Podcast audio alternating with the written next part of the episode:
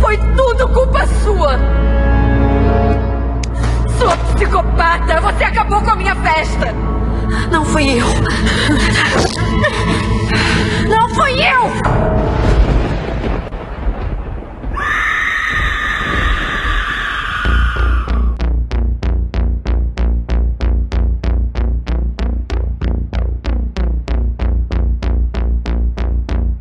Olá, seja muito bem-vindo à festa de 16 anos do Esqueletos do Armário, seu podcast de horror queer criado por três debutantezinhas.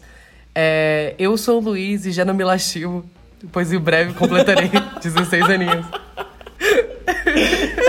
Essa nunca perde a graça, né? Não, é hilário.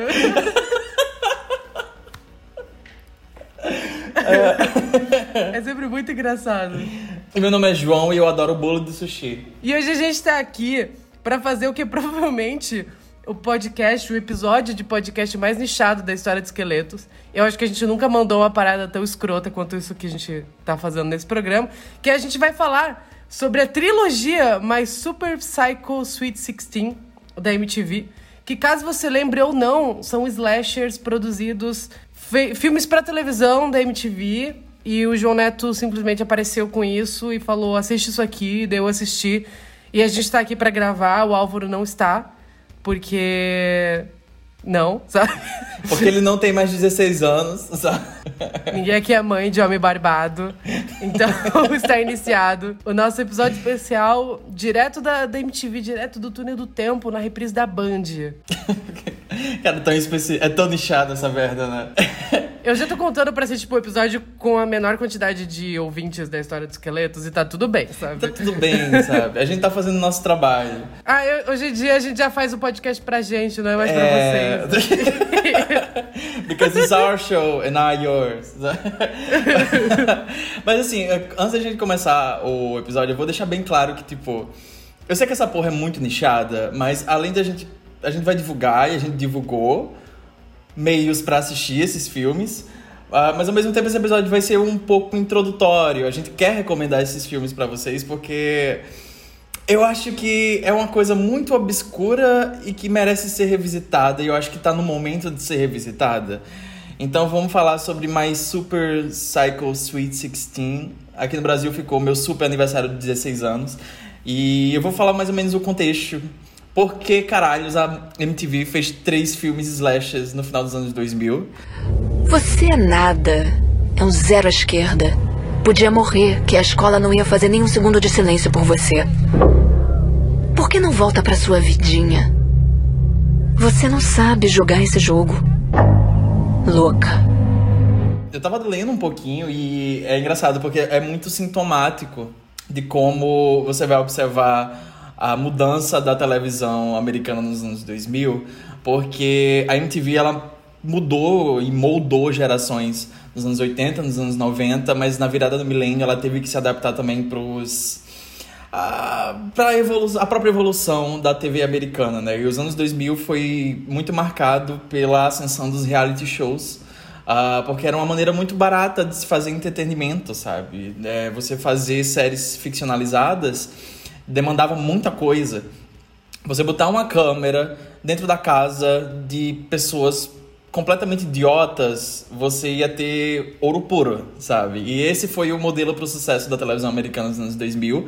E a própria MTV acabou investindo em reality shows. E um deles foi o My Super Sweet 16, que era um reality show sobre festas de debutantes, onde Uh, eles acompanhariam garotas uh, prestes a completar 16 anos e fazer essa festa de debutante, que lá nos Estados Unidos é conhecida como Sweet 16.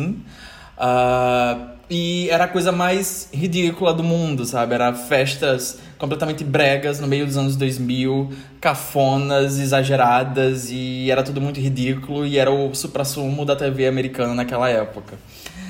Entra então o diretor Jacob Gentry, que é o diretor da trilogia e ele que é, criou ela junto com um amigo. Esse diretor, inclusive, a estreia dele foi no filme O Sinal, que é um filme de terror independente que também foi co-dirigido pelo David Bruckner, que depois viria a dirigir a, a The Night House, né, A Casa Sombria, aquele filme com a Rebecca Hall, o reboot de Hellraiser, O Ritual. um diretor muito bom.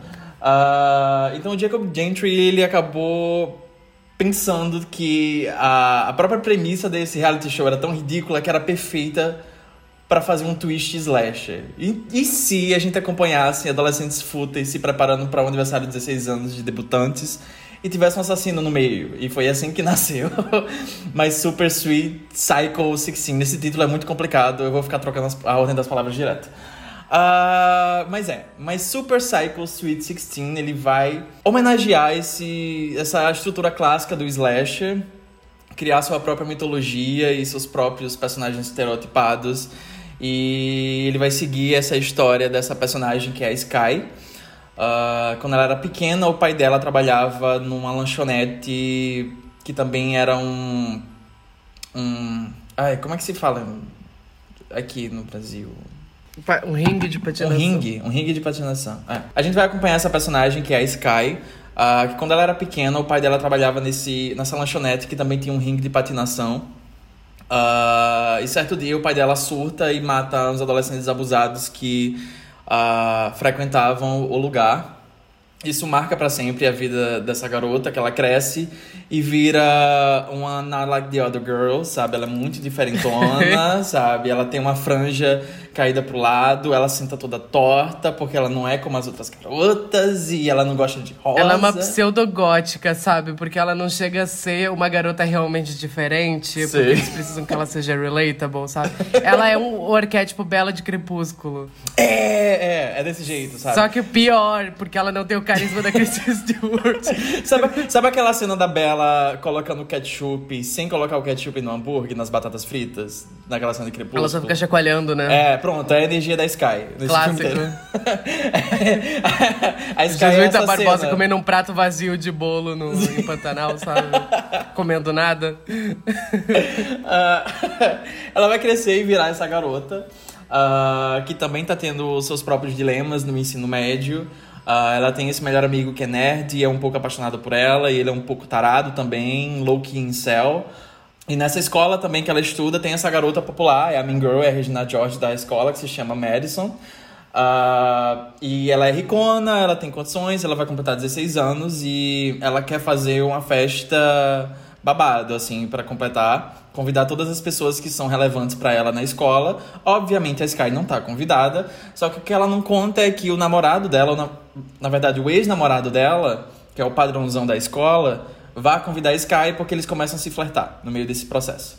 Uh, só que o que acontece? A Madison resolve fazer a festa de aniversário dela de 16 anos, reabrindo a lanchonete barra ringue de patinação que o pai dela, o pai da Sky, matou as pessoas. E esse é a base perfeita para um slasher, né? Olha só. Uh, Como é que é o nome? É Madison, né? Olha só. Hot take. A Madison é uma das melhores Mean Girls da história do terror. É Essa personagem é perfeita. Ela é muito cuzona. E, e ela mereceu tudo de pior que aconteceu com ela nesse filme, sabe? ela é muito cuzona, cara. Ela é muito cuzona. Eu queria que ela tivesse sobrevivido. Spoiler, ela morre no final, numa cena incrível. Eu queria que ela tivesse sobrevivido porque eu queria ela por três filmes, sabe? É uma personagem muito boa, mas eu acho que eles dão uma balanceada e a Vila do 3 é cante também. É então... É muito, é muito, é muito. Então tá tudo bem, sabe? Mas sem spoilers por enquanto, sem spoilers por enquanto, porque isso é uma recomendação. Sem spoilers por enquanto. Uh, por enquanto. uh, o lance desse filme é que, assim, eu acho que já passou tempo suficiente pra gente olhar para essa época muito amaldiçoada da cultura americana. Uh, de um jeito diferente que era naquela época. e é engraçado, tem, tem produtos que eles se beneficiam desse, desse olhar retrógrado, de você olhar para trás e você não tá mais naquela era. Porque a gente está vendo muito nos últimos tempos essa, essas ondas de vamos fazer uma homenagem à década de 80, de 70, de 90 e eventualmente a década de 2000 iria chegar e está chegando nesse retrocesso, né? Só que eu acho que a gente não comenta o suficiente como a década de 2000 era amaldiçoada, principalmente a virada da década de 2000 para o começo da década de 2010, que eu acho que são períodos muito sombrios da nossa cultura. é muito sombrio. Eu, eu lembro que eu tava uns três anos atrás, quando a gente foi fazer o especial de Carrie, E eu tava revendo o remake da Chloe Moretz e eu tava horrorizado com todas as roupas do filme, que tipo, é pior do que tudo que eu já vi na minha vida. Acho que é muito específico isso. É muito escandalizador, né? uh, e acho que isso que acontece com o Super Psycho Sweet 16 1, pelo menos, né? A trilogia toda tem um pouco dessa energia, mas esse primeiro é muito forte. Uh, porque é tudo muito ridículo, é tudo muito cafona, é tudo muito camp, só que eu acho que o camp nesse filme é muito equilibrado entre o camp intencional, porque o filme tem uma dose de humor muito boa, com o camp não intencional que o filme ganhou com o tempo, justamente com esse olhar para trás. O 3 eu já acho que o camp tá no roteiro, tá tipo, no texto, tá entre as linhas, tá entre cada palavra, em cada letra falada por cada personagem do 3. Eu vou elaborar isso depois. Uh, é, mas esse filme é tipo deliciosamente cafona do jeito certo. Ele é muito divertido, ele é um slasher muito descompromissado, ele não quer reinventar a roda, sabe? Ele só quer se divertir, ele só quer ter um tempo gostoso ali, sabe? Matando algumas pessoas. E ele é surpreendentemente violento para um filme adolescente televisivo. Eu lembro que eu assisti esse pela primeira vez uns anos atrás e eu revi agora pela primeira vez desde então. Já faz uns 5 anos, eu acho. Seis, talvez. É... E eu ainda me surpreendi com a criatividade e a violência desse filme, sabe? Tipo, é uma coisa que nem a série de Pânico da MTV, que veio anos depois, fez, sabe? Coisas que esse filme fez em 2009. Enfim, eu acho, eu acho delicioso. Foi muito bom revisitar essa franquia. E eu tô muito ansioso para que outras pessoas assistam e se divirtam com ela também. Eu espero que esse episódio seja muito uh, influente nesse sentido. Vamos revisitar mais Super Cycle Sweet 16. Mas Super Psycho Sweet 16. Quem diria, né? Quem diria, né? Todo dia alguém fala uma coisa pela primeira vez, sabe? Cara, então, eu não conhecia isso, eu nunca tinha ouvido falar disso, eu nunca tinha cruzado por absolutamente nada disso. É, meu primeiro contato com isso foi o Joneto me mandando ah, uma foto de uma pessoa sendo decapitada numa cena que tem exatamente a mesma construção da cena do balde de Carrie. É exatamente a mesma construção. É Brian De Palma, esse, filme, esse primeiro filme especificamente. Tipo, você vê ali que eles estão obcecados pelo Brian De Palma, porque eles usam absolutamente todos os De Palmizices, só que numa versão low budget MTV, não tão inspiradas, mas que ao mesmo tempo dá a volta fica camp. É, eu fiquei obcecada por essa cena de sushi, da decapitação no bolo de sushi. E eu fiquei, ok, eu vou assistir esse filme. E daí eu engoli os três filmes de uma vez, porque eles são muito gostosos. E, e é, é muito fascinante assistir algo que eu provavelmente teria considerado ruim na época de lançamento dele, sabe? E hoje em dia você revisita com um outro olhar, sabe? Uma outra, uma outra ideia. E principalmente, no, no caso especificamente desses filmes, eles são uma cápsula do tempo de tudo de mais amaldiçoado que estava rolando naquela época. E foi uma experiência esclarecedora e enlouquecedora ao mesmo tempo. Porque esses filmes são muito agressivos. Eles são muito agressivamente 2010. De um jeito que você não lembra, sabe? Porque eu acho que quando a gente olha para a década de 2010, a gente não puxa tanto a parte mais amaldiçoada dessa cultura, assim. E é algo que é, é, normal você esquecer, porque você não lembra como era o visual das primeiras temporadas de Vampire Diaries, sabe? Sim. É, e eu acho que esses filmes, eles têm um fator camp é, de filme pra TV que é muito gostoso e é muito, tipo, algo muito momentâneo, sabe? É como se alguém fosse fazer um filme de High School Musical ou de Camp Rock. Tem, não, tem muita energia de Camp Rock esses filmes. é, só que numa versão gore e agressiva e, como o João falou, surpreendentemente violento. Esse filme deixa meio boquiaberto em vários, vários momentos. É, e, e, eu acho que tem um, tem um fator camp neles no fato de você assistir esses filmes, porque normalmente não é o tipo de coisa que você iria assistir, porque, ah, eu quero ver um bom filme de terror ou um bom slasher. Você nunca pensaria, minha superfesta de 16 anos, nos filmes pra TV da MTV. Mas do mesmo jeito que quando você pensa, eu vou assistir um bom musical, você não assiste High School Musical, mas você vê pelo fator nostálgico é, e muito menos Camp Rock, porque vamos e convenhamos, Camp Rock é uma merda. É Nem pelo fator nostálgico se salva muito é Camp Rock. Mas High School Musical, High School Musical é passável. High School Musical é passável. High School Musical passa no, no teste de 15 anos, quando você releva e você toma ele como uma grande epopeia de eventos estúpidos acontecendo em sequência. Eu acho que eles acabam, esses filmes, eles acabam tendo o mesmo fator nostálgico dessas produções, assim, e principalmente uh, o elemento cápsula do tempo de um período amaldiçoado da história, porque tem coisas que elas são tão especificamente do momento em que elas foram produzidas que elas parecem uma paródia, elas parecem uma recriação. E eu acho que esse filme ele é muito 2010 de todas as piores maneiras possíveis. Os looks são horríveis. O que, que é o look daquela menina, amiga da Madison, a loirinha que é morta no banheiro? Que ela tá, Sim. tipo, com uma regata verde e com um shortinho ultra curto dourado com um sutiã dourado combinando com o shortinho dela. e ela tá com o cabelo. Como é que era o nome disso? Frisado, tipo. Ela, ela tá... tá com o cabelo frisado, com uma chuquinha em um só. E essa é a garota popular da escola, sabe? E todas elas estão se vestindo de maneira muito horrível, muito, muito, muito horrível. É, então, é, é, é, muito fascinante, é muito fascinante. É muito, é, é, é meio antropológico, sabe, você assistir esse filme e ver a, a, manifestação da moda nessa época, porque tinha tipo. A manifestação da morte. A, a, Cara, é muita eu fico... Eu tô... Você já viu as fotos de elenco desse filme? Elas já, são absurdas. É tipo. Realmente parece festa de debutante. é terrível, é terrível. Tem uma personagem nesse filme que eu acho que é a DJ. Ela não aparece tanto, mas isso me saltou muito o olho. A DJ que fica tocando na festa, ela tá com aquele penteado topetão que era muito moda em 2008. Que era a coisa mais ah, absurda você... possível. É horrível. Sabe? Aquele é topetão enorme que é um rabo de cavalo com um topete na frente. E daí, outra coisa que eu sempre acho criminosa quando assisto filmes dessa época é a combinação de calça leggings com vestidos. É um vestido com a calça legging colorida por baixo. Sabe uma coisa que sempre me salta o olho? O, o ah. colete aberto. O colete. não é um colete, é tipo. É um colete é, liso. Porque ele não fecha, sabe? É só um colete liso. E daí você tá, tipo assim, com uma calça jeans, uma camiseta estampada com uma estampa de terno e um colete liso por cima. E provavelmente você cortou a camiseta pro seu, a ponta do sutiã ficar aparecendo. É horrível. Sabe o que. Uma coisa de roupas dessa época também que me fascina muito é o casaco com um falso casaco por baixo. Sim! era um falso casaco eram, costurado. Eram, eram muitas camadas. Tipo, usavam muitas camadas, né?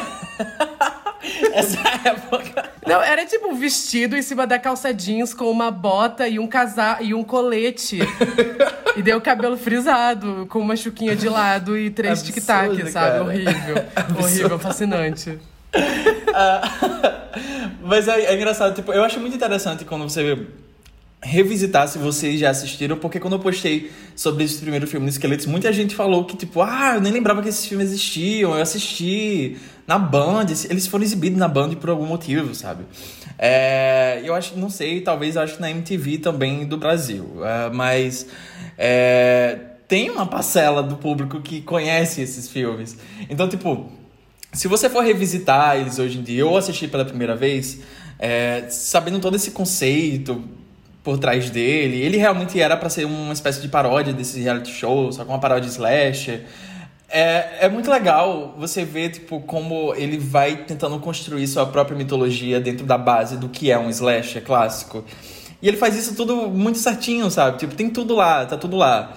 É, só que misturando muito com essa estética amaldiçoada dos anos 2000, os dramas dos personagens, essa coisa bem é, 90210, sabe? É, bailes no baile do, dos anos 2000. Uh, ah, eu acho, eu acho quase todas as interações dos personagens desse filme insuportáveis, é por isso que as mortes deles são tão boas. uh, e só que o filme ele vai operando nessa, nessa, nesse senso de autoparódia até certo ponto e ele não é muito cínico, não é uma coisa, uma paródia de estilo pânico, sabe? Tipo, é, é não vai tanto pro texto assim. Ah, só que quando ele chega no final, ele é muito bom. Tipo, o terceiro ato do filme é muito bom. É um terceiro ato de slasher muito sólido, muito bem dirigido tem um shot, assim, depois que começa a correria lá e começa as chase scenes com o assassino e as Final Girls e os personagens que estão sobrevivendo, tem cenas muito bem dirigidas. Tem toda uma sequência que é numa tomada única, que as personagens estão correndo, elas vão para os fundos, vão subir uma escada e tem um personagem morto no topo da escada, uma sobe, outra fica embaixo, o assassino aparece do outro lugar e começa a correr atrás dela e a câmera segue e vai passando por vários ambientes do, do salão e é muito bom, sabe? É muito bom. é muito bom, é muito gostoso. Assim, tipo, qualquer pessoa que gosta de slash vai se deliciar com esse filme, porque ele é muito confortável, sabe? ele é muito conf, ele tem uma energia muito conf. É, é super o tipo de filme que você bota pra ver meio de, barulho, de ruído branco, sabe? Tipo, ah, eu preciso fazer alguma coisa, não quero prestar atenção nada, você bota o filme dublado, e daí, de repente você se pega com as mãozinhas assim na cintura olhando pra televisão, e daí você vai lentamente largando de fazer o que você tava fazendo pra sentar e assistir o filme. Eu sei que isso é muito específico, mas você sabe exatamente é. a sensação que eu tô tentando descrever, que é muito específica. é, eu, eu, eu curti muito esse primeiro filme. Ele me pegou, não de surpresa, porque o, o que o Jonete tinha me mandado era legal, mas ele me pegou muito desprevenido pro quão empolgado eu ia ficar Principalmente porque ele, ele tem exatamente o espírito de slasher que eu gosto e que eu sinto que muitos filmes hoje em dia não, não têm, assim. Filmes até melhor produzidos, uh, melhor dirigidos, não acabam tendo essa energia tão vivaz, digamos assim, que um slasher tem, sabe? Uh, inclusive me surpreende o filme de pânico ser menos energético do que esse aqui. E é, é, é tudo muito... É tudo muito simples, é tudo muito direto ao ponto, mas é tudo muito certeiro.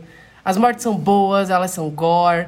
Quando o filme exagera, ele exagera para valer, ele vai, tipo, muito longe. Ele tem o charme do camping voluntário, que é qualquer produção para televisão. O meu cachorro tá surtando aqui do lado. Vocês vão ter que arcar com um pug raivoso gritando para nada na janela. Latindo pra. Olha só, olha o jeito dele. Cara, ele tá muito armado. Ele sabe? tá, ele tá tipo latindo. Ele tá vendo alguma coisa na janela, sabe? Orlando. E ao mesmo tempo tem um, um fator camp intencional que também é igualmente delicioso, sabe? Todo o plot do, do bolo sushi é hilário, é histérico de engraçado. É, ela pede um bolo de sushi pro pai dela e ele compra um bolo gigante no formato de uma peça de sushi gigante. Que é um. ele compra tipo um nigiri, sabe? Gigantesco. Cara, a construção dessa piada é muito boa, é muito, sabe? É muito tipo, bom. É uma, é uma piada que vai sendo construída o filme inteiro.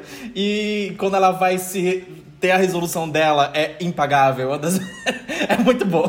Cara, é muito não, eu, a, a, todo o lance do todo esse lance é muito. É Carrie, é Carrie, porque tem a trilha sonora que é muito puxada. É muito, parece muito o Bucket of Blood da parece. trilha do Pino Donadio de Carrie.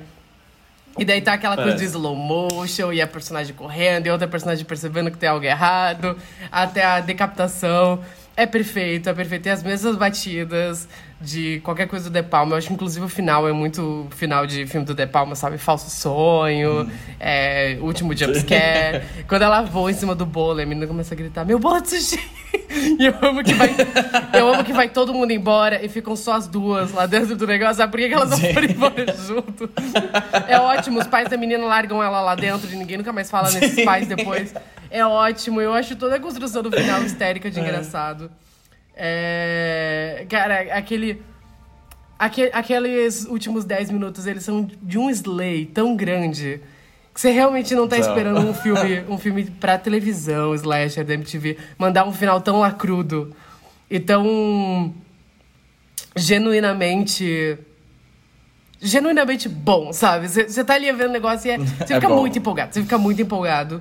E eu, eu não gostei tanto do 2, mas eu tenho minhas questões, eu posso falar um pouquinho lá. Mas, meu, eu adorei o 3, eu acho que o 3 ele acaba entrando no mesmo balaio de tudo isso. Uh, mas ainda sobre esse primeiro filme, o Crisilka, o Crisilka, tava muito gostoso. O Crisilka. Crisilka, vocês lembram desse nome? Cara, essa, essa época foi meio que a era de ouro dele. Porque, tipo, tá ok que ele foi fazer The Leftovers, talvez seja. A Não, é a melhor coisa da carreira dele. Mas nessa época ele tava, tipo, fazendo os filmes do My Super Psycho, Sweet Sixteen. Ele fez Cabum do Greg Araki. Ele estava na falecida The Secret Circle. Tempos áureos, tempos áureos. Ele era um twink muito bonitinho. E daí hoje em dia ninguém ele fez lembra o Homem-Aranha do, do Andrew Garfield. É verdade. Ele, ele era, era, o Flash do Homem-Aranha. Quem lembra? ele era o Bully, ele era o Bully. Olha, foi... O Flash. Os anos 2010 foi... Era de ouro do Chris Ilka, querido. Um beijo, Crisilka. Um beijo. Você fez muito pela gente. eu pensei que você ia concluir. Não, eu concluí já. Crisilka, ponto, sabe? Não, eu, tava, eu ainda tava pensando que você falou, quem lembra desse nome? Tipo, ninguém, sabe? Mas provavelmente você lembra do rosto. Né? Você, você, provavelmente lembra do rosto. Depois ele foi fazer The Leftovers, se casou com a Paris Hilton e depois se separou dela, logo depois. E esse é foi talvez o marco mais sabe? importante da carreira dele. Assim. Ter se divorciado Muito da... gostoso. da Paris Hilton. Paris Hilton. Tudo volta pra ela, sabe? Ah, tudo volta pra ela, né? Ah, mas, cara, ei, caralho, verdade, né? Tipo, acho que a onda de reality shows nos Esta- nos Estados Unidos meio que começou por causa da Paris Hilton. Diva, ela mudou o Simple. Life. Quero, o que, que Ela seria? mudou. O que, que seria do, do terror dos anos 2000 se não fosse pela Paris Hilton? Vamos lá. Cara, verdade. Tudo. Ai, cara. Mas, nossa, é... sobre esse filme ainda, eu gosto muito da cena da bêbada. Porque tem uma personagem que ela é menor de idade nesse filme e ela se comporta como uma adulta bêbada de 30 anos. E ela tá alcoolizada quase que o filme inteiro. E ela quase dá pro incel, sabe? Coitada. Eu realmente senti pena dela. Ela tava tão bêbada que ela quase deu pro incel.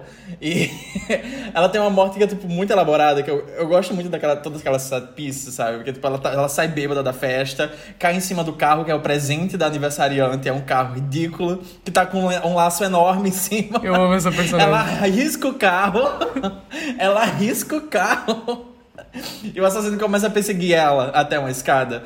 Me lembrou um pouquinho, um pouquinho. Só que eu acho essa ainda melhor, a construção dela. A cena da. Como é o nome dela, gente? Eu esqueci. Riley. A Riley da série Pânico, que foi interpretada pela grande atriz Brianne Gil, que foi fazer depois a gigante Margot na série Eu Sei O Que Vocês Fizeram no Verão Passado. Referências muito específicas. Se vocês sabem o que a gente tá falando, vocês sabem o que a gente tá falando. E se você não sabe, você não precisa descobrir, tá tudo bem, sabe? É, é, tá tudo bem. Não é tão relevante assim, não. Mas Não se é você algo sabe, que você sabe. vai atrás, é o que acontece com você, sabe? você entender tudo que a gente tá falando aqui. eu gosto dessa cena, eu gosto da cena do banheiro, da a morte do banheiro, da menina do cabelo frisado. É, boa. Ela é uma filha da puta também, essa boa. garota mereceu. Ela é, ela é, ela é. Ah, tem outra. Eu gosto da morte do pedófilo. Que, quer dizer, você não vê a morte dele, mas depois ele aparece e é muito grotesco. É bom, porque ele tá é tudo bom. aberto com as entranhas pra fora. É bom. muito bom, é muito bom. Inclusive, a gente tava comentando, né, que, tipo, tem uma certa tendência de filmes slash com personagens potencialmente pedófilos ou abertamente pedófilos e que eles morrem primeiro. É um tropo, é um tropo esse, que eu acho que a gente é um podia tropo. trazer de volta, sabe? É, tem esse, Sleepaway Camp. Eu acho que tem mais. Tem só esse, esses dois. Sleepaway Camp.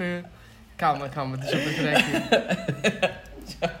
Ó, Pedophile Death ai. Slasher, vamos ver.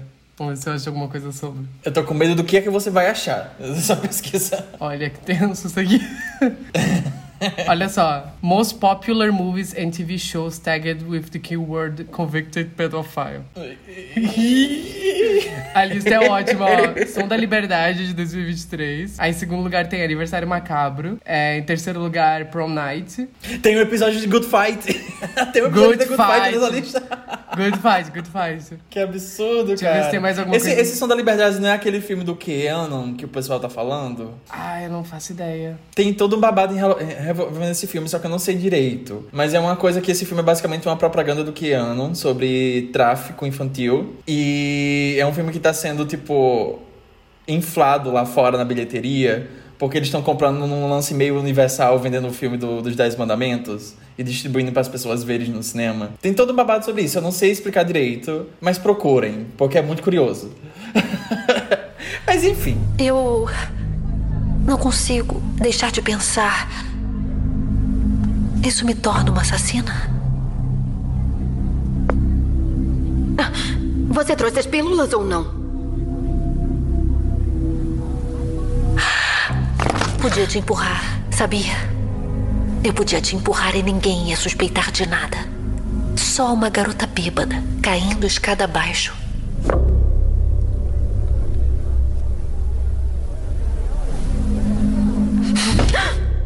Voltando pra meu super aniversário de 16 anos. Vamos falar sobre o segundo filme. Porque o primeiro ele fez um sucesso muito bom. ah, deu uma audiência muito boa na MTV. Eles fizeram toda uma, uma preparação, assim, pro, pra lançar o primeiro. Eu li que eles chegaram a exibir no cinema, num evento exclusivo. E depois estreou na MTV como parte da programação especial de Halloween. Então, tipo, eles, eles meio que foram construindo, sabe? Todo o lançamento do filme. E ele fez um sucesso na época.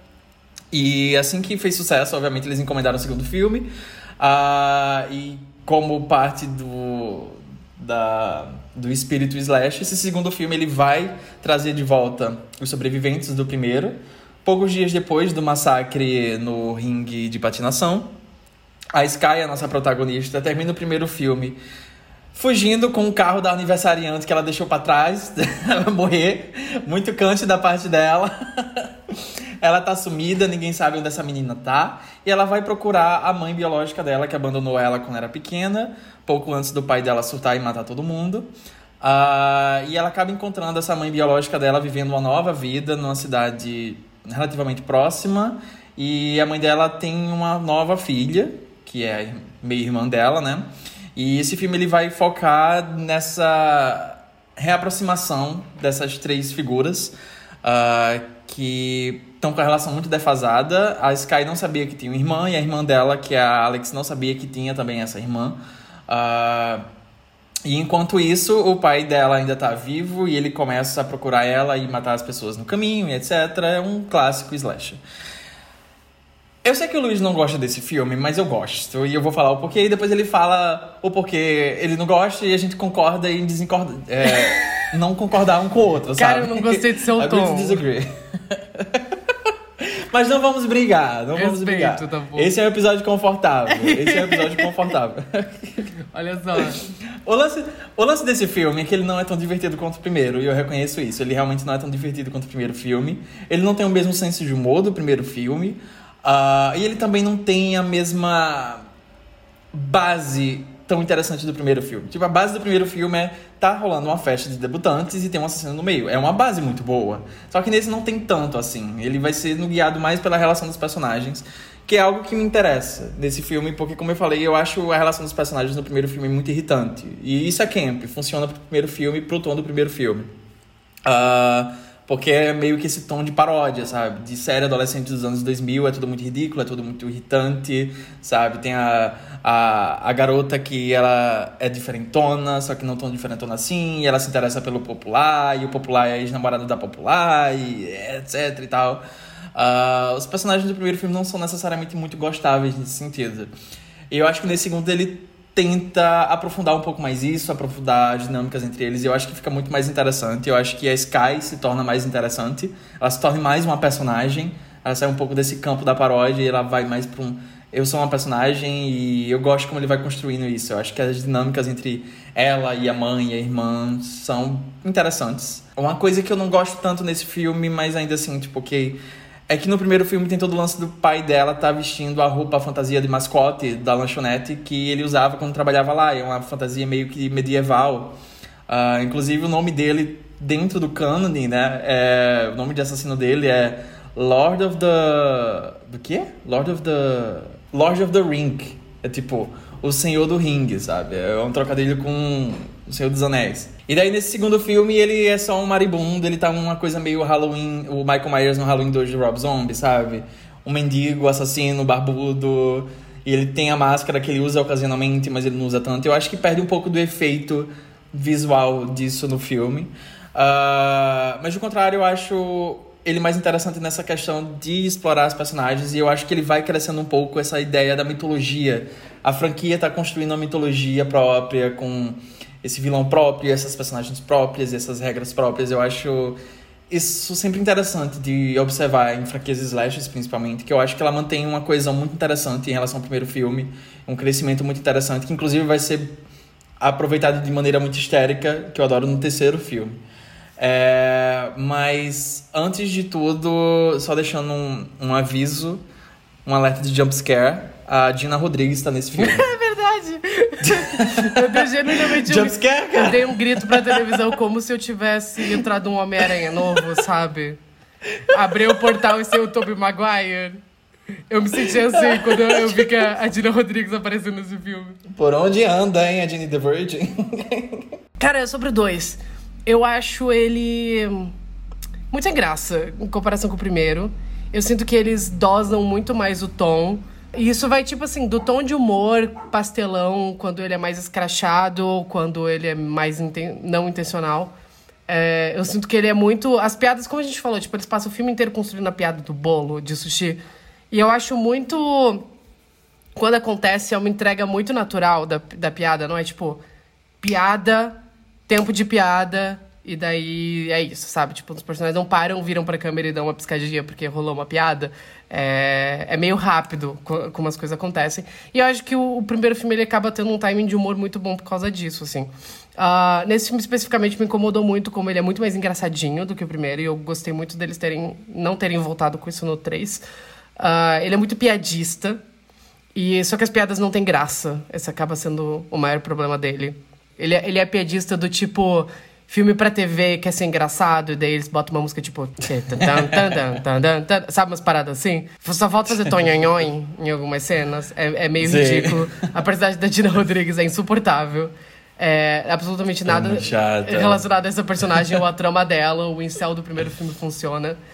Eu acho que o filme acaba funcionando mais quando ele tá na relação da Sky com a meia irmã dela, e daí tem aquela Mean Girl que fica subornando a Sky, a relação com a mãe, eu acho que o filme funciona, eu acho que quando ele foge um pouco disso, ele acaba caindo. E eu acho ele mais moroso, por causa disso, ele é mais moroso que o primeiro, porque eu acho que o primeiro, enquanto eu acho que o primeiro ele é mais genuíno no que ele quer passar, eu acho que esse ele acaba sendo intrusivo, muita coisa dele. É, e eu acho que nenhum, ele não tem nenhum momento de morte muito memorável, muito legal. Talvez a da mina pegando fogo, mas mesmo assim é muito rápido é rápido demais para você se importar. E algo que eu tinha gostado muito do primeiro filme é que as mortes são muito boas. As mortes são muito memoráveis todas, as construções das cenas são boas. Eu acho que nesse filme é tudo muito rápido, sabe? Tudo muito psicoperdeu, tudo muito meio que a moda caralho. E, sei lá, não, não gostei muito, assim. Me, me incomoda como ele é mais... Ele é mais... Foda-se com relação a, a, ao que ele mesmo constrói no, no primeiro filme. Mas eu, ainda assim, eu acho um três estrelas, sólido, divertido, e ele levanta muito as coisas pro porque ele vai fazer no terceiro filme, que é camp. É, é 100% camp, é camp genuíno, é camp de primeiríssima qualidade. Mas eu não curto muito esse segundo, não. Acho ele bem, acho ele bem fraquinho, acho ele bem sem graça. É Camp Rock 2 e Camp Rock ruim já é ruim, sabe? Cara, eu, eu. Uma coisa que eu não gosto nesse filme que eu fico. Tipo, tá. O primeiro filme fez sucesso, eles deram um pouquinho mais de grana para fazer o segundo, só que isso não é muito visto em tela. E eu li realmente, tipo, eles deram um pouquinho mais de grana pro segundo filme, mas, tipo, não traduz muito em tela. E eu acho muito mal aproveitado o cenário da boate, que é muito bom. Tipo, tem aquela entrada que é uma caveira enorme com chamas e neon, e tipo, é muito chamativo, e tem todo esse negócio da boate ser meio que esse inferninho, só que é muito mal aproveitado e todo, sei lá, todo o desfecho do filme é num estacionamento cinzento. Sendo que tinha, sei lá, uma boate. Uh, tinha uma boate bonitona ali, sabe? Tipo, pra eles aproveitarem o espaço. Não, isso não me entra muito na cabeça. Eu acho que, tipo, ele é bem mais simples nesse sentido. Em vários sentidos, eu acho que ele é muito mais simples na execução. Uh, eu acho que isso funciona narrativamente, mas visualmente até, tipo, não estimula tanto. É, mas eu acho que de um escopo, assim, mais geral da franquia, eu acho que ele é um um capítulo interessante, assim, de meio, sabe? É, para conectar o primeiro e o segundo e, e construir o que é que ele vai fazer no, no, no o primeiro e o terceiro, no caso. Para conectar o primeiro e o terceiro e, e, e construir o que ele vai é, exagerar completamente no terceiro filme. É, mas é, eu, eu, gosto do, eu gosto do final desse dois. Eu não gosto do jeito que é filmado, mas eu gosto do final desse dois. É, eu gosto da mãe sendo uma filha da puta, sabe? e morrendo. E eu gosto do tipo, para onde a história tá indo e para onde ela tá construindo. E é engraçado porque tipo, a gente menciona muito esse, é, esse tom de série de pânico da MTV que a série tinha. É, e daí você consegue ver, tipo, comparar, sabe? Tipo, como a MTV ela consegue, conseguia fazer é, esses filmes slashers pequenos, contidos e muito eletrizantes porque eram filmes e eram esses o formato, e daí quando eles tentavam fazer algo como a série da, de Pânico, nem sempre funcionava. É... E é uma coisa que, tipo, ninguém lembra, sabe? Ninguém conhece. E é realmente, tipo, é difícil de achar. Eu achei num site que já tá, tipo, meio que desativado há anos. É... Inclusive, um beijo, é o site Cine Terror Downloads.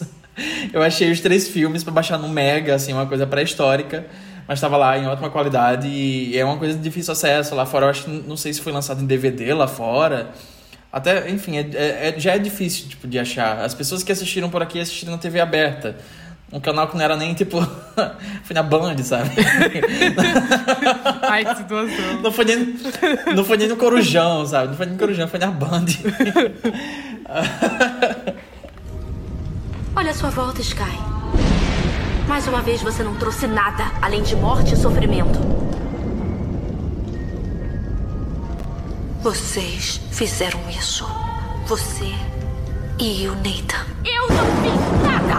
A culpa é toda sua! É tudo culpa sua, irmãzinha! Mas agora vamos falar do creme de la creme, porque esse, esse é o meu favorito. esse é o meu favorito. Vamos falar sobre o terceiro filme. Uh, pelo que eu li, assim, o segundo ele não fez tanto sucesso quanto o primeiro. Fez um sucesso moderado, eles encomendaram o terceiro filme, mas não fez tanto sucesso assim. Eu acho que é por esse motivo que o terceiro, meu super aniversário de 16 anos, ele é mais contido uh, em questão de escala, escopo, porque ele vai se passar um tempo depois dos eventos do 2. Uh, a Sky tá seguindo com a vida dela, tá se preparando para ir para Nova York, começar a faculdade, porque ela é artista. uh... Fudida. Óbvio que ela é. Óbvio que ela é, sabe? Tipo, ela caindo de paraquedas no episódio de Girls, sabe? Tipo, acho que ela super apareceria, sabe? No episódio de Girls. É... E seria o plot da Marnie, sabe? Seria essa, essa artista que, que exibiria as obras dela na galeria da Marnie e a Marnie, tipo no fundo odiaria ela porque ela era medíocre. Só que a Marnie também era medíocre. Enfim, não vamos cair no, no buraco talvez de, de a Marnie odiasse ela por ela ser talentosa, que é algo que acontecia bastante em Girls. Ou talvez... É... Uh, eu tô na minha revisão de Girls e eu tô naquele momento que ela é demitida da, da galeria e daí ela fica muito naquela bolha de tipo assim todo, todo emprego que ela tenta achar, o pessoal fica tipo, ah, mas você é bonita, sabe? Você vai achar alguma coisa. e ela começa a perceber que ela é patética. Ai, cara, Marnie, grande a personagem. Marnie, grande personagem. grande personagem. É muito engraçado isso, porque eu não sei se você se lembra, off. Eu não sei se você se lembra, mas na primeira vez que eu tava assistindo Girls, acho que uns dois anos atrás, eu odiava a Marnie. Eu achava a Marnie péssima, eu achava ela muito mal desenvolvida, só que hoje em dia eu cresci e eu fiquei no lugar dela. e eu entendi, sabe? Eu entendi. Eu entendi Lena Dunham. Eu entendi Lena Dunham, sabe? ah, eu adoro a Marnie, porque ela é a pior pessoa do mundo e ela é uma pessoa no, numa série que tem a Hannah como protagonista. E a Marnie consegue ser pior. Porque Ai, a Hannah é meio é patética, patética, mas ela tadinha. tem um pouco de consciência de que ela é meio patética, sabe? Sim. A Marnie não. Delusional, sabe? Tipo, a Marnie é assim. Convince yourself. Uh, mas tá.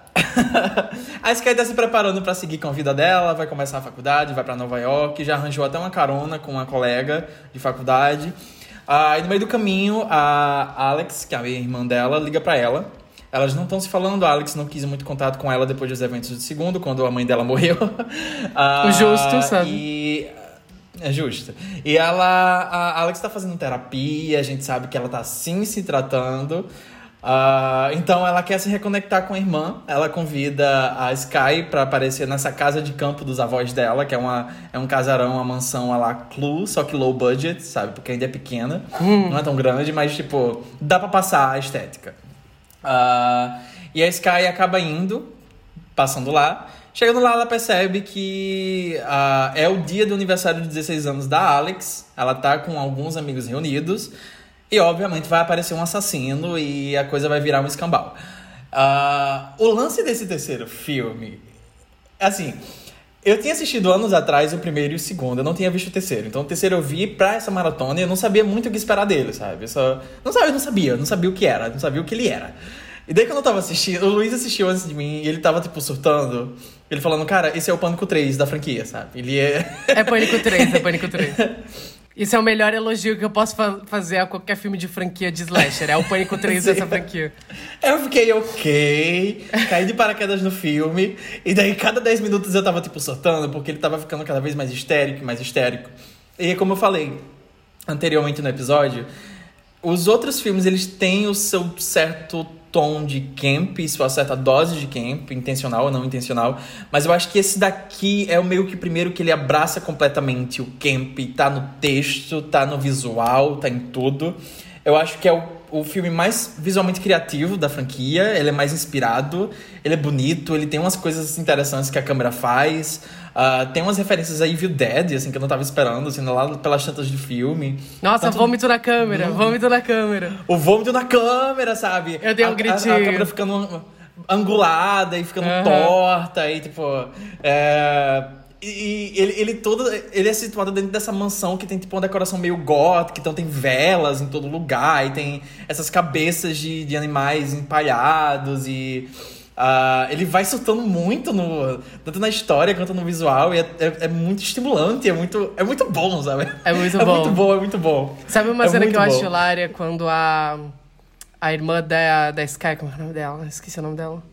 Alex? A Alex, ela pega a foice. Tem uma foice gigante nesse filme que eles nunca usam para nada. Mas tem uma foice gigante nesse filme. Ninguém nunca usa essa foice, mas ela tá nesse filme.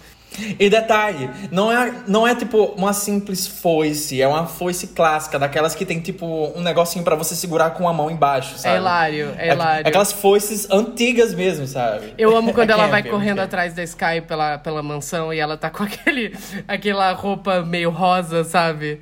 Que é tipo um sobretudo. Rosa, um casaco sobre, um sobretudo rosa. E daí. E daí ela tá andando pra lá e pra cá com a foice. E daí a câmera dá uma tombada de lado, só que dá muito pra ver que isso foi feito na edição, isso não foi feito com a câmera.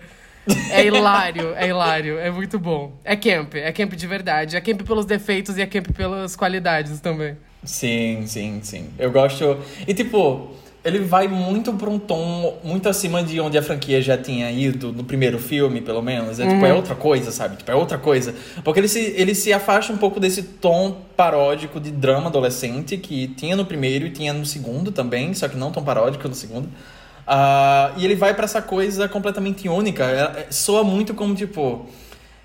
E eu veria talvez um potencial muito se eles tivessem feito a trilogia cada filme com um visual muito específico, diferente e referências diferentes. Porque esse é diferente de tudo da, da, da, franquia, sabe? Eles poderiam ter feito dois, dado uma desculpa e botado, sei lá, num acampamento, sabe? Eles poderiam ter feito isso. Eles podiam, eles ah, podiam. É, esse, esse terceiro tem essa coisa meio gótica, assim, tipo, a, a mansão, os elementos, o visual, os candelabros, as velas, sabe? E ao mesmo tempo que em termos de história ele vai para uma coisa meio clue, uh, porque ele vai confinar logo esses personagens nesse, nesse ambiente desde cedo, vai começar os assassinatos e fica essa coisa muito encapsulada. Ao mesmo tempo que depois ele vai tombando para essa coisa Feliz Aniversário para mim, aquele clássico. Amo! Eles fazem até a montagem é da, das pessoas mortas, mortas na mesa. Sim! É, é ótimo! Muito bom. É ótimo. É muito divertido, é muito divertido. Eu adoro que todo o terceiro ato do filme é só essa cat fight entre as duas, sabe? É ótimo. Rivalidade feminina sai, é bom, é entretenimento de verdade. Elas saem no soco. É muito bom, é muito bom. Eu tava, cara, eu tava elétrico. E detalhe, eu assisti esse filme ontem, de madrugada, depois que eu cheguei numa sessão muito exaustiva de Oppenheimer. Eu achei que eu não ia aguentar. Esse filme me deu... Ele repôs meus eletrólitos, sabe? É... é, é, é faggot noises, sabe? Eu tava soltando faggot noises. é uma sensibilidade muito queer, sabe? Ele, ele toca na sensibilidade muito queer esse filme. A sensibilidade no queer, no caso, são duas mulheres saindo no soco, né? Exato. Ai, é muito bom. Eu tava gritando e eu amo que esse filme é tão mal editado, mas ele é tão mal editado do jeito certo. eu amo quando elas estão brigando e daí pra dar peso para as cenas, eles repetem, tipo, três vezes o mesmo soco do mesmo ângulo, sim, sabe? Ela se soca, tipo, sabe?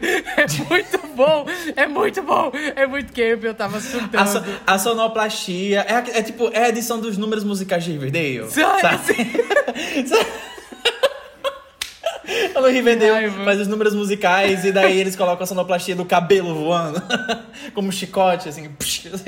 É ótimo, é, é ótimo, assim. cara. É muito bom. Eu adoro, eu adoro aquele momento, né, que Alex se revela como uma das assassinas e daí a Sky acorda na mesa e tá todo mundo lá morto ao redor da mesa. E aquelas velas, daí a, Sky, a Alex começa a fazer o discursozinho dela de vilã. E ela tá com tanto ódio da irmã, ela tá com tanto ódio da irmã que ela começa a puxar o cabelo dela por nada, sabe? É muito bom, sabe? Tipo, é muito, é muito escroto. Eles não precisavam é ter ido é tão longe com esse filme, sabe? Mas que bom eles que eles foram. Eu sou, mas eu sou tão grato, eu sou tão grato. É muito escroto, é muito Ai, escroto. Cara. Eu me diverti horrores. É, tem aquela, aquela cena.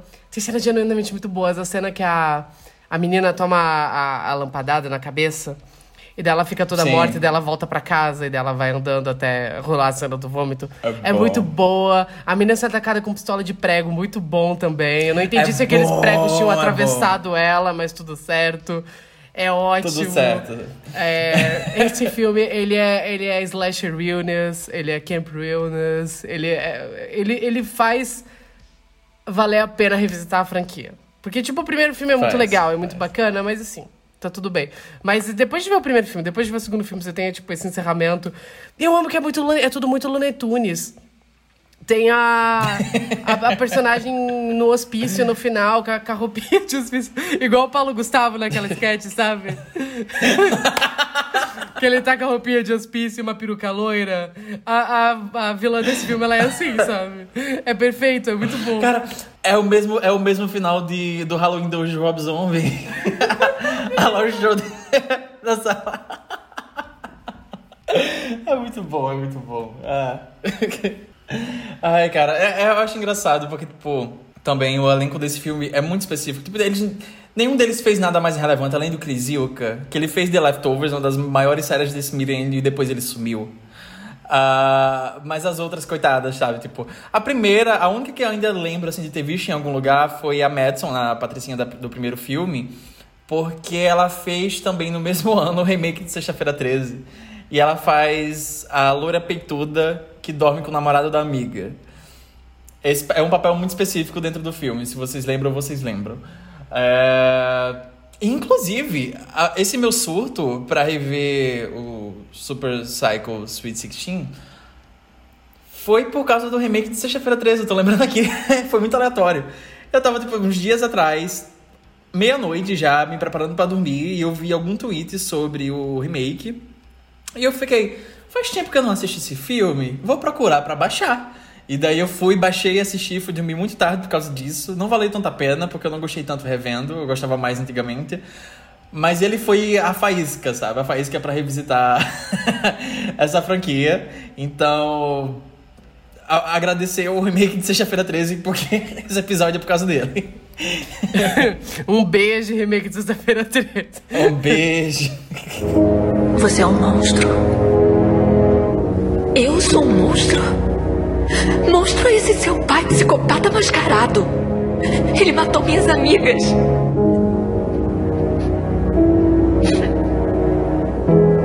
Ele matou o cara de quem você gostava. E você me torturou por isso. Era tudo brincadeira. Você é cruel. Ah, eu sou cruel. Eu sou uma grande idiota. Mas não é por isso que eu mereço morrer. Esse foi o nosso episódio especial, não medindo esforços para ter uma renascença da franquia trilogia mais Super Psycho Sweet 16. Eu espero que vocês tenham gostado. Episódio mais curto, episódio mais contido do Esqueletos do Armário, mas não dá para ficar surtando toda semana. É, esse foi o, o Esqueletinhos. Uh, você encontra a gente em qualquer rede social com arroba esqueletosgays. Acho que o Twitter não se chama mais Twitter nesse ponto, mas agora é X. É X que chama? Como tá chamando agora? Sim. Tá. Curta aquela... o nosso cheat, sabe? o nosso cheat. o nosso Excel, é, sabe? absurdo. Uh, é porque nem sei se eles vão conseguir manter o nome, porque o, o Facebook tem o trademark do X, né? Eu vi então, isso, assim, eu vi assim, isso. Enfim. É, contagem, você segue a gente. Contagem regressiva. Contagem regressiva. Esqueletos Gays, arroba Esqueletos Gays em qualquer lugar, ou qualquer rede social, com qualquer nome que ela esteja. Uh, você pode conferir o nosso site também, que é esqueletosnormário.com. E se você gostar do nosso trabalho e quiser ajudar a gente, é, você pode conferir o nosso apoia-se, apoia.se barra esqueletosgays. E eu sou o Luiz, você me encontra no Cheats, sei lá é, com arroba escrabroso e no Instagram com arroba Machado eu sou o João, se vocês quiserem me achar no Twitter, arroba JON3TO, no Instagram, arroba Joneto89, e eu tenho também um perfil profissional, eu sou designer, eu faço posts de filmes, é arroba design, tanto no Instagram quanto no Twitter, vão lá, me sigam, engajem nos meus posts. Me ajudem a ter trabalho. E vão no cinema ver Fale Comigo, porque tem pôster do João Neto lá. na sala Pois de é. cinema. Tirem foto e me marquem, me mandem com o meu post. Tá muito bonitinho. e o filme é bom. O filme é bom. E o filme é bom, o filme é bom. Mas, João Neto, é, se você fosse pra morrer num slasher em 2010, qual música você escolheria pra você morrer ao som dela? Hush Hush da Pussycat Dolls. o remix, sabe? O meu seria Just Dance da Lady Gaga, porque eu acho que seria engraçado. eu quero ser decapitado, não sei se ser decapitado num filme. Eu queria fazer uma cena de, de, de morte que envolve cabeças, do tipo assim, eu queria que alguém botasse, desse uma machada no meio da minha cara, ele arrancasse o machado e minha cara abrisse no meio, Sim. assim. Queria muito morrer assim num Sim. slash. Se fosse morrer num slash, se eu pudesse escolher, eu queria ser a primeira cena de morte e morrer desse jeito, com uma machada no meio da cara. Não, eu não queria ser a primeira. Quer dizer, não, não queria ser. Eu gosto um pouco de atenção, eu gostaria de pa- aparecer um pouco mais no filme. Ah, Mas eu- eu queria ser tipo. Eu, Eu eu, queria não ser, seria tipo- Final Girl, eu seria. Eu quero morrer, Não. sabe? Eu posso ser, pode Eu ser morte de morrer. terceiro ato, pode ser morte chocante de terceiro ato, que é legal isso, também. Isso, sabe? Eu cheguei longe, eu sou carismático, sabe? O público tá engajado comigo, mas eles vão ter que se despedir porque, né, arrancaram minha cabeça fora. Eu adoraria ser uma, uma coisa assim, sabe? Ah, eu quero muito morrer. Se você for diretor e você quiser. Manda uma DM, me mata de maneira muito grotesca num filme. Se você for diretor, eu topo. Paga minha passa... Me paga minha ida até o local, não precisa dar cachê, não, sabe? Eu só quero morrer de Ai, maneira muito grotesca. Eu adoraria ter uma foto minha com, sabe, minha cabeça de latex, sabe? Segurando, sabe? Dando um beijo na minha cabeça de prótese. Seria tudo. A capa do Kiss, sabe? A capa do. Se fuder.